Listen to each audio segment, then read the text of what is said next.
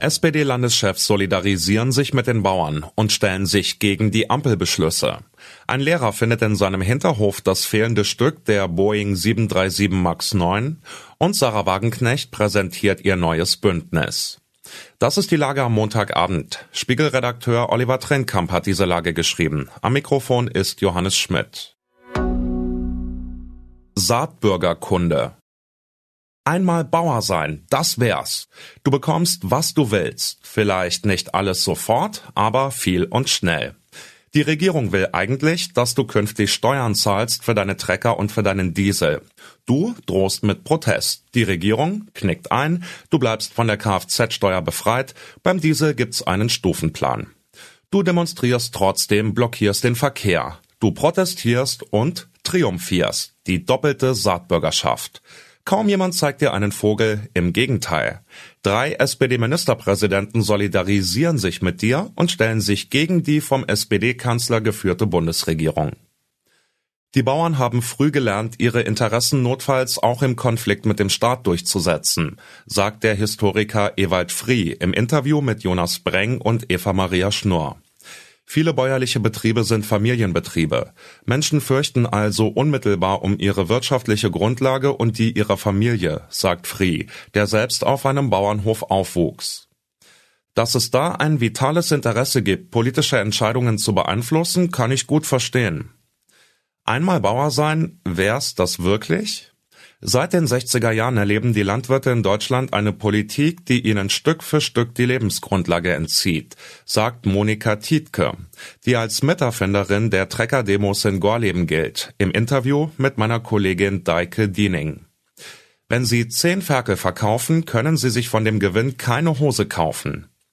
In den letzten Jahren sei die Schere immer weiter auseinandergegangen.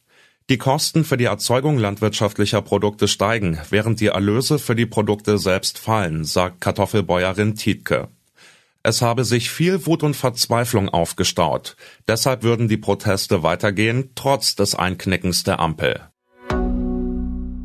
Boing Boing ein Lehrer in Oregon hat in seinem Hinterhof das Stück der Boeing 737 MAX 9 gefunden, das am Freitag während des Fluges aus der Maschine geradezu herausgesprengt wurde, wie die US-Flugsicherheit mitteilte.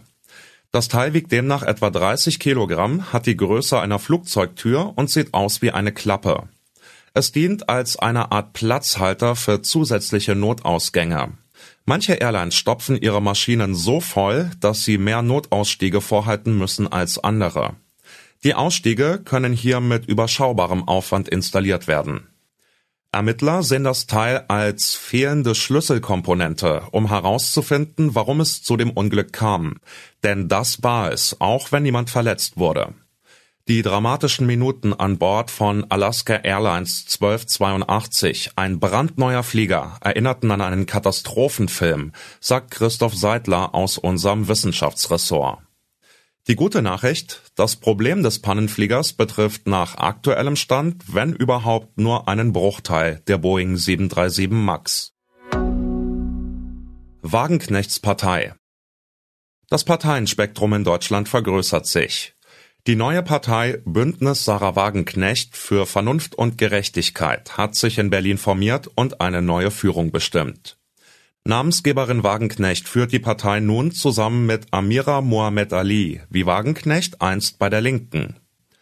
Stellvertretender Vorsitzender ist der Unternehmer und Hochschulprofessor Sherwin Hakschenow, Generalsekretär der Bundestagsabgeordnete Christian Laie, Schatzmeister der Unternehmer Ralf Suikat und Geschäftsführer der ehemalige linken Geschäftsführer in Nordrhein-Westfalen Lukas Schön.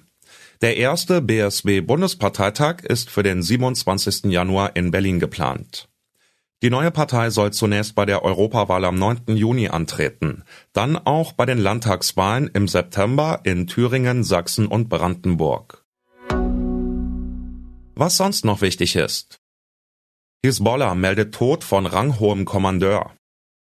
Die Dinge werden jetzt aufflammen.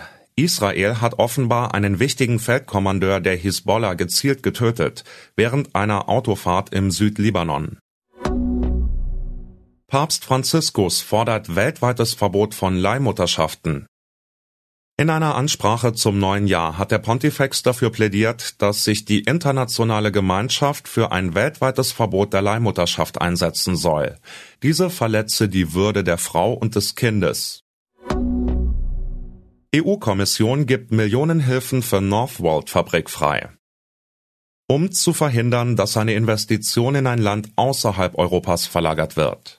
Deutschland darf den Bau einer Batteriefabrik der Firma Northvolt in Schleswig-Holstein mit rund 900 Millionen Euro fördern. Soweit die Lage am Abend. Alle aktuellen Entwicklungen finden Sie auf spiegel.de.